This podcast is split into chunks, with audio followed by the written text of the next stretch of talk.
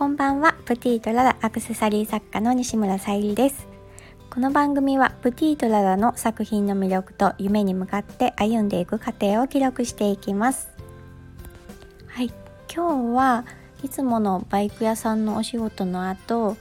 ご飯を食べて2時ぐらいからですかねいつも作業し始めるのが、えー、プティとララの作品作りの時間でした。最近のお昼休みは皆さんのスタイフを聞かせていただきながら食事をしていてとても勉強になっています。今日もプティとララのお仕事がどこまでできるのかなと思いながら進めていったんですが今日はまず、ま、ちょっとご依頼いただいていたヘアゴムの制作あとお買い上げいただいていたポニーフックの部分的なものが取れたのでそれの修正とであとはまあ写真を撮ったり、まあ、作っていく過程であ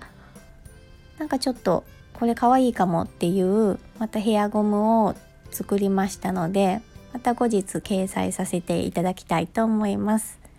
で今日やっていたお仕事の内容はちょっとブログにも載せましたのでよろしければ見ていただくと嬉しいです。で今回とご依頼てご依頼いただいていたヘアゴムを作っていたんですけどもまあちょっと数も多めに作ってミンネとか委託先にも販売できたらなと思って制作していましたで。先日も投稿しましたプティとララの魅力の一つでもある透明感のあるガラス素材をつく使って使用したのでとても綺麗な仕上がりになっていると思います。是非ブログの方を見ていただけると嬉しいです。今日はちょっと短いですけどこれで終わりになります。いつも聞いてくださりありがとうございます。